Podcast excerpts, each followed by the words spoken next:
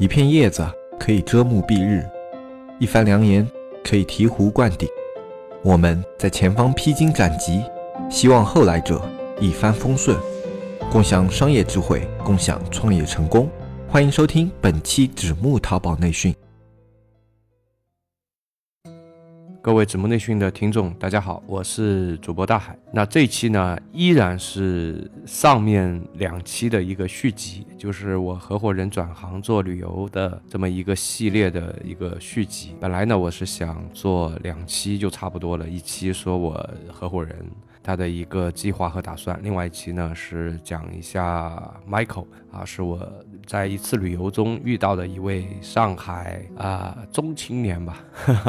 跟我年纪差不多，对，然后他是放弃了上海的工作，上海的生活，带着一家人来到一个海岛上做呃潜水旅游的这么一个项目。那如果没有听过的听众，或者是一些新的听众的话，你们也翻到前面，就是上个星期的这两期节目可以听一下。那么这一期呢，呃，不是我亲身经历的啊，是我听来的一个事情。那么先讲一下这个故事的背景吧。这个故事的主人公呢，他的绰号叫厨子啊。为什么叫厨子呢？特别简单啊，因为他之前在北京的时候做的这个工作就是厨师，朋友们都这么叫他吧，他也欣然接受了。厨子和 Michael 也是出于差不多的一个情况吧。他也挺受不了北京的喧嚣繁杂，他是一个向往自然、向往啊淳朴的这种生活、简单的生活的这么一个人。刚开始的时候是通过旅游，也就是一个短暂的逃避现在的这个杂乱的生活的这么一种方式，去体验他真正想要的生活。在这个过程当中呢，他也去了很多国家。就在这样的一个游玩的过程当中，可能会。开始考虑一些跟 Michael 一样的问题啊，我是谁？我从哪来？我要到哪里去？这样的一些非常恐怖的问题啊。那想多了以后呢，嗯，厨子可能也想通了。对的，我这辈子啊，对吧？不能亏待了自己。他最终从他很多个去过的国家里，选择了一个他最爱待的国家，就是加拿大啊。基本上吧，这个故事的梗概和上一个故事的版本几乎就没怎么变，特别像那个美国的超级英雄电影一样，对吧？故事的情节是没怎么变的，无非英雄在变来变去。可能是像旅游这样的一个行业，很多的创业者最初的都是因为对于生活，对吧？对于这个旅游的热爱啊，来投身到这个行业里去的。故事的主人公呢，我们就先介绍到这里了。接下来呢，我们来讲一讲啊，这位主人公他到了加拿大以后做什么？厨子呢是比较喜欢打猎的，他必须要去一个打猎合法的国家。加拿大呢就是一个非常合适的选择。加拿大的森林覆盖面积啊非常的广，在我们中国人觉得啊，这个国家是被人类所占据的。在加拿大的话，你必须要换一个思路去看这个问题了。因为加拿大森林覆盖率达到了百分之八十五，导致加拿大的动物要比人要多得多得多。加拿大是一个标标准准的地广人稀的国家，这个大家在中学的这个地理课上都学到过。这么大一块面积，记得好像只有一千多万人口，对吧？可能比我们这边的一个大一点的市都比不过。你比方说上海、北京这样的，那都是要两三千万人口的，所以它是一个。啊，土地面积非常大，但是呢，啊，动物会比人类多很多的这么一个国家。有些听众可能会知道，是一片林区的话，那适度的砍伐要比这个放任不管要好很多。当然，这个是针对植物来讲的。针对于动物来讲的话，啊，你适度的去捕猎一些数量过多的这样的一些动物呢，会更好的去维持这块区域的生态平衡。啊，你比方说像加拿大吧，它这个熊啊，就是太多了，多到什么程度呢？多到了这个鹿不够熊吃了，再这么下去的话，像什么野猪啊、鹿啊，像这些动物都要灭绝了。所以加拿大对于拥有猎人证的猎人是有一定的要求的。啊，在我们国家呢，黑熊、灰熊这些都是国家一级保护动物，而在加拿大的话，如果你拿到了猎人证啊，或者是你开了相关的这个狩猎的公司。那么，如果你一年连四十几头熊都打不到的话，那你就等着接受政府的罚款吧。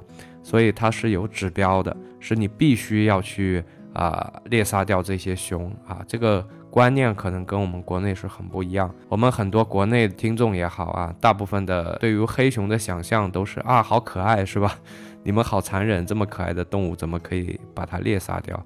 然而，真实的情况是，这个黑熊太多了啊！如果再不进行一定数量的狩猎的话，那有可能导致整个加拿大的这个森林的物种的失调啊，导致这个生态的不平衡。它甚至已经成为了一个政府的任务啊！如果你是开了这样的公司，或者是有了这样的一个猎人证的话啊，那你每年的指标是必须要去完成的。讲到这里呢，我们把故事的人物的主人公的背景，以及说是前面的这个大概的一个介绍就介绍完了。接下来呢，我们就来讲一讲厨子开的这个狩猎公司，它到底能提供一个怎么样的服务，以及说这样的一个服务的收费，对吧？大家肯定对收费也特别的感兴趣啊。那我们接下来就来讲一讲这个部分啊。在讲这个部分之前呢，我们可能会省略掉巴拉巴拉一大堆的几千字的一个介绍，就是作为一个国内的一个上班族，然后到了加拿大一个陌生的国家。他是如何快速的进入到这个国家的生活状态当中，并且还要去啊办理公司。然后你要知道，他以前在国内的时候并没有加拿大的猎人证。由于我们国家的很多动物都是呃受保护的，所以他也没办法在国内把这个东西给练出来。这一切的一切都是他到了加拿大以后才学会的啊！我记得他有说过一句话，给我的印象非常深刻。他的意思就是说。当你到了一个陌生的环境，就比方说他这次去加拿大的时候啊，对于一些新的事物，你可以不用去害怕，不用去抵触，但是有一点是非常重要的啊，这个也是我们每一个创业者需要做到的，你需要快速的去学习一些新的技能，以及去快速的适应这个新的环境。那对于我们创业者来讲的话，你得要快速的去适应一些新的。呃，行业啊，如果我们不离开这个国家的话，那你需要快速的去适应不同的行业，然后快速的去学习新的技能，好吧？讲个故事的同时，也不忘了给大家熬一锅鸡汤，是吧？那我们还是讲回来吧，我们来讲一讲这个包含的一些项目啊，然后它能提供的一些服务。万一说啊，听众当中有人对这个东西动心了啊，然后你也想去啊试一下。啊，你也想在什么寒暑假或者是有空的时候吧？其实接下来春天就是我们现在这个时候，正好是一个非常的非常好的一个狩猎的季节啊。如果你听完了，你觉得哎不错啊，那你也可以联系我，我可以把厨子的微信推给你啊，然后你可以直接跟他联系。其实，在整个北美呢，都是有狩猎的这样一个习俗的。那么从狩猎的感受啊，以及说是。啊，狩猎的目标就是你打什么样的猎物啊？你比方说是鹿，也可以是一种猎物；熊也可以是一种猎物。那么从这个角度来讲的话呢，加拿大有可能是北美一个比较好的一个地方。厨子的公司呢是开在加拿大的纽布伦斯维克省。应该很多人都没有听说过这个地方，但是我们说一下另外一个省啊，就是魁北克，那可能很多人就知道了，对吧？纽布伦斯韦克省呢，离魁北克是比较近的啊，他们是两个相邻的省，它保留了百分之八十五的常绿的森林，原始的森林呢与海岸线呢又是并行的，景色还是比较优美的。整个狩猎的过程呢，就是在这样一个森林当中进行。那可能会有人问啊，如果我们是在一个原始的森林里面去狩猎的话，这么多天的吃住可怎么办呢？有多种选择吧。啊，一个呢就是开着一个专业的皮卡，这是一种方式，就是有专业的越野车或者皮卡车啊，给你来做接送。啊，你要打猎的时候就把你送到森林里去，打完猎呢再开着皮卡车回来，这是一种。还有一种是提供。我个人感觉会更好一点，就直接开房车进去，那你吃住什么的就可以在房车上完成。当然，由于这是一个原始森林，我想应该没有人有胆子啊晚上，对吧？因为这是真的有熊出没的地方，可能晚上就得乖乖的待在这个房车里了。但不管怎么说啊，不管是这两种体验中的任何一种，我觉得都是非常诱人的。因为我们大部分的听众是没有体验过像这种原始森林啊、房车啊、大皮卡呀这种，应该都啊比较少的有人会体验过。啊，说到房车，其实我一八年的时候，我合伙人去新西兰玩。说到新西兰的风景呢，其实大家可以想一想，就《指环王》啊，有些人可能看过。那你《指环王》里面有好多的场景都是在新西兰拍的，就是那种风景如画的那种地方啊，那就是新西兰。那么你可以开一个房车，然后那边人又特别的少，你可以开个房车在那里玩。然后他们有专门的房车营地啊，你可以做一些补给，然后可以做一些啊换水呀，然后啊那边还有公共的厨房，你可以自己来做菜。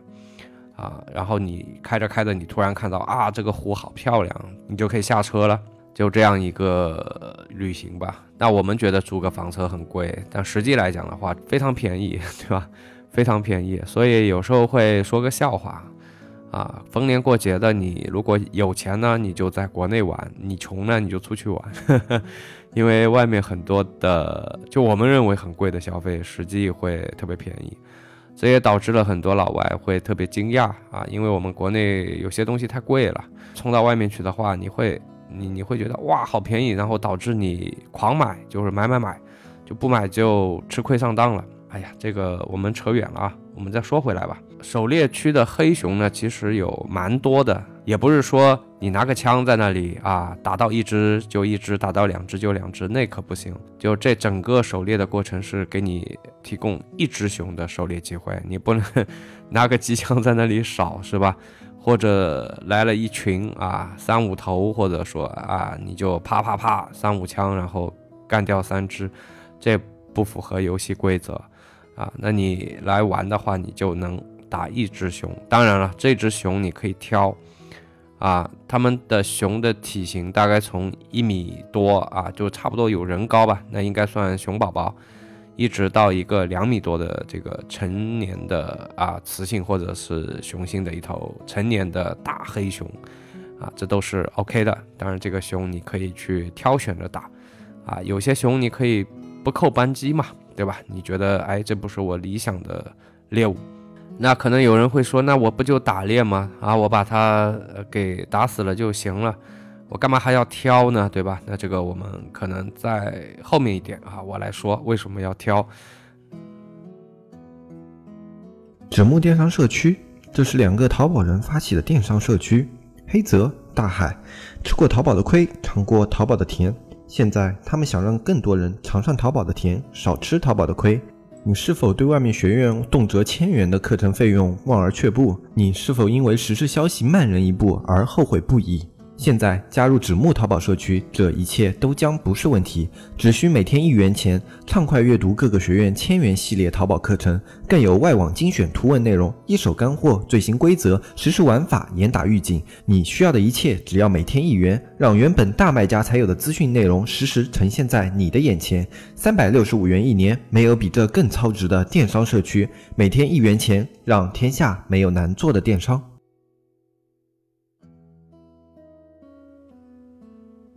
大家听到这里，肯定还会有一个担忧啊，因为，呃，之前我们的小李子不是拍了一部电影吗？《荒野猎人》是吧？然后这个熊就在撕咬他，差点把我们小李子给咬死了啊！后来是被一个印第安人给救了。大家可能会对黑熊的这种凶残有一定的了解啊，你会担心啊，那如果我一枪没把这个熊打死，那如果他从我扑过来了，我可怎么办？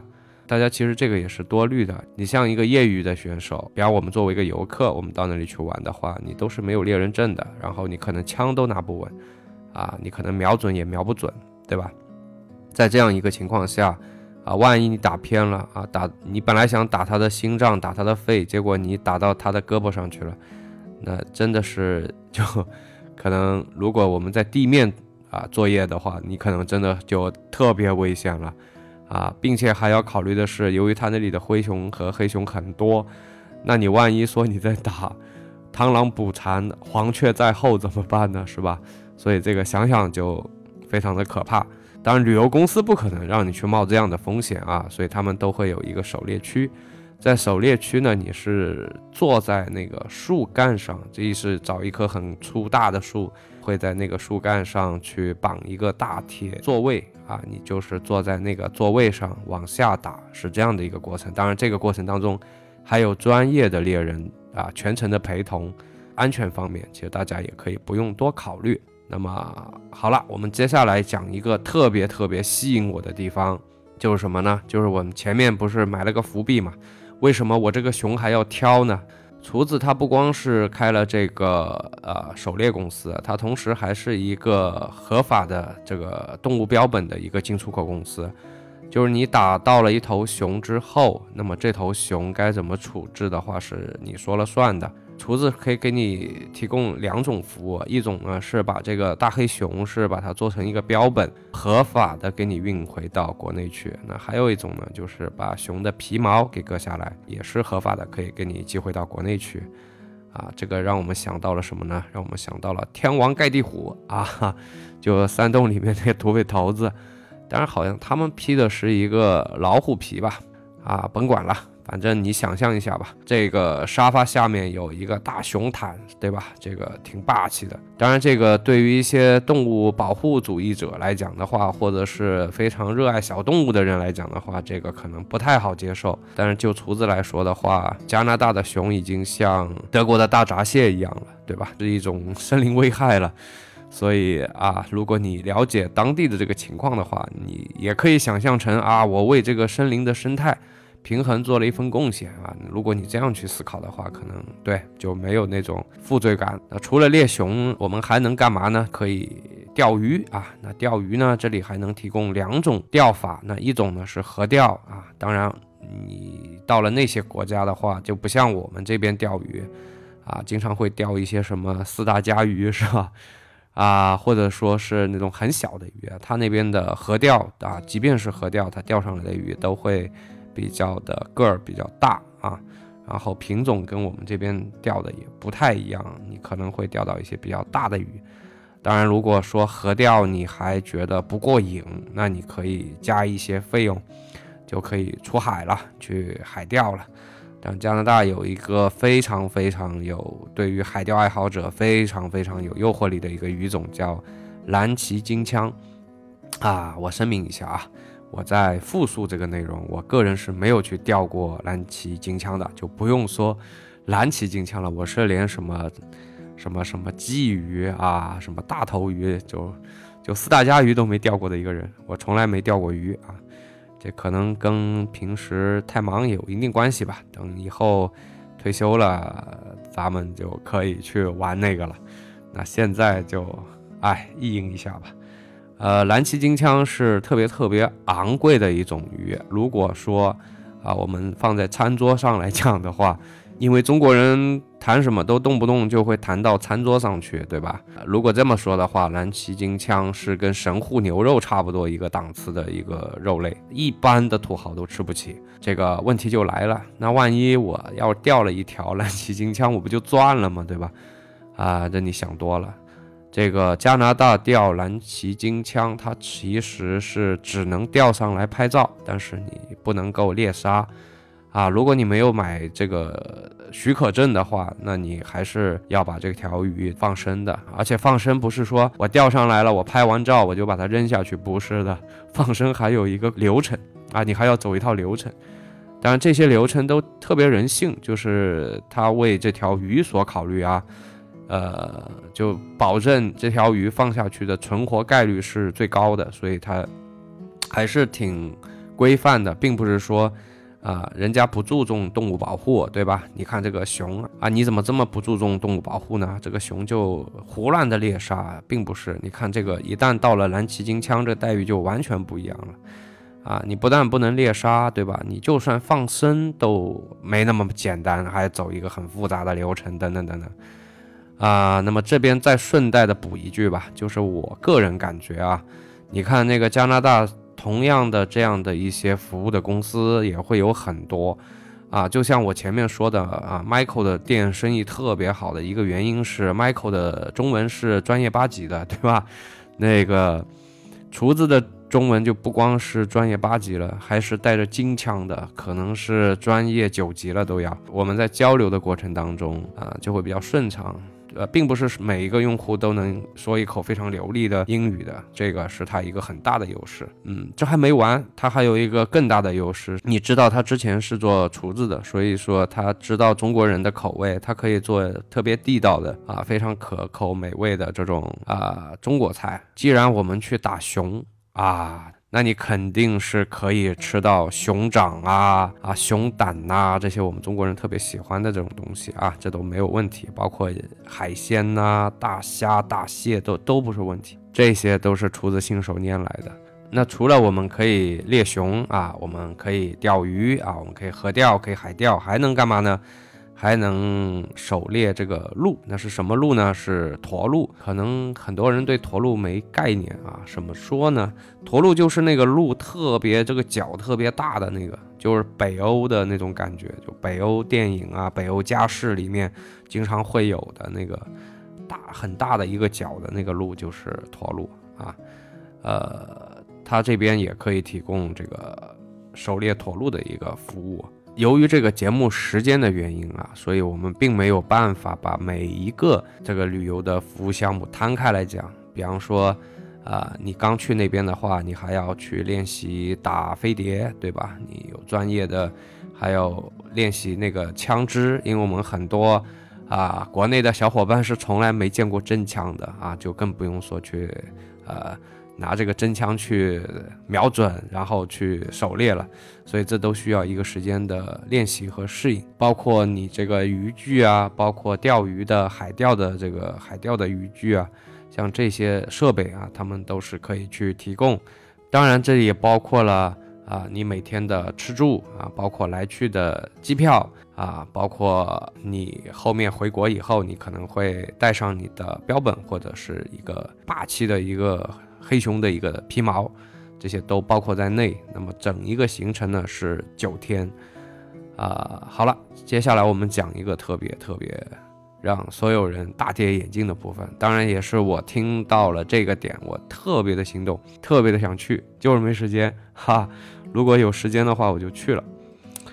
那么大家觉得像这样的一个体验啊，这样的一个旅游下来啊，注意是包括了来往的机票了，包括加拿大的签证等等，所有的一切都包括啊啊。如果是两个人一起报的话呢，多少钱呢？我本来的想法，我想哇，那这个我想想应该是十来万，我本来是这么觉得，但实际费用啊是六万八千块钱人民币。当然，这也就是差不多七万块钱吧，因为你实际消费的时候，你肯定还会有一些多出来啊。我打比方吧，比方说你手比较笨啊，然后你打飞碟，就是打了一共一百发嘛，然后你打了 九十九发都是打空了，这个时候你可能还要再去补它个一百发，对吧？这个还是蛮有可能的，你就要加增加费用。就算他七万多块钱吧，我觉得还是可以接受的。毕竟对你整个人生经历来讲是又丰富了一点，对我们来讲啊，这个还是特别值得的。当然这里已经有前提了，这是厨子用公司在运作的这个项目，当然它也会有一定的利润，只不过是说啊，即便是这样的情况下，我们还是觉得，哎，好像也不贵嘛。最大的一个原因就是说。他这个环节比较少了，就他直接是他面对于你，比方说你听完这节目，你说不错，我想去，那我可能我就把他的微信推给你，然后你就直接跟他对接上了，说没有中间商。赚差价，这个跟瓜子还不一样，他这个是真的是没有中间商赚差价，这也是我合伙人想要去做这个行业的一个原因，因为包括说我们近一点，就不要说加拿大，你比方说去啊东南亚，因为他是打算做东南亚。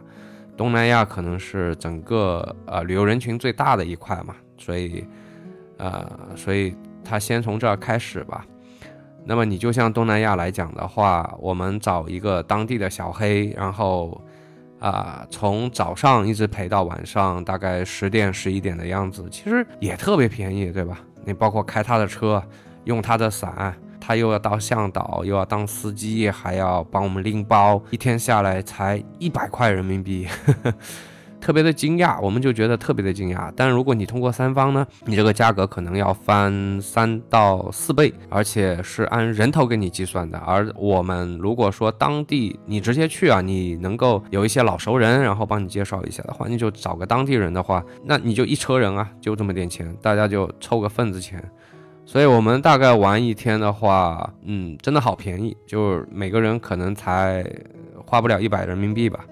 但如果你通过旅游公司，那就三四倍，三四倍是起码的啊。那这里面就有一个价差，会有一个很大的一个利润空间啊。如果呃你的人流能上来的话，所以这还是有机会的。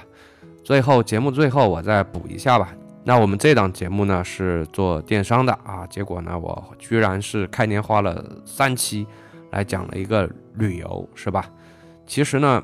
我希望大家的思路是更加的开阔一点啊！你不要整天听着我们在那里说啊，这个黑科技。我个人感觉，未来这个运营手段上的效果，相对来讲，前几年相对前几年来讲，会越来越差了。而更多的是在于行业的这种发掘。实际上，行业也变得越来越细分了啊！以前都是什么大行业，对吧？动不动就是重工业、轻工业。那现在谁还这么说？大家就现在说的特别的细，你到底是哪个行业的，然后是哪个行业的里面的一个细分的一个分支，你要把它做透。呃，未来可能会在这些地方还会有一些机会啊。如果是像大行业的机会什么的，应该一去不复返了啊。只能怪我们当年没有好好的把握吧。那就把握当下啊，把当下还能把握好的把握好。那我们做这个节目，呃，更多的去分享这样的一些内容，更多的想法是帮大家打开一下思路啊，不是说你一定要去做这个，而是帮你们打开一下思路。你包括说像这样的旅游业，你也可以去做电商，对吧？因为现在很多的获客渠道都是通过线上来获客的，像飞猪啊，对吧？它也是属于阿里系啊。所以你也可以认为我们并没有跑题啊。那么好了，这一期节目啊都没摊开讲啊，都已经噼里啪啦的又差不多时间到了。那么这一期咱们还是先聊到这里啦啊，我们下期再见。我是大海，拜拜。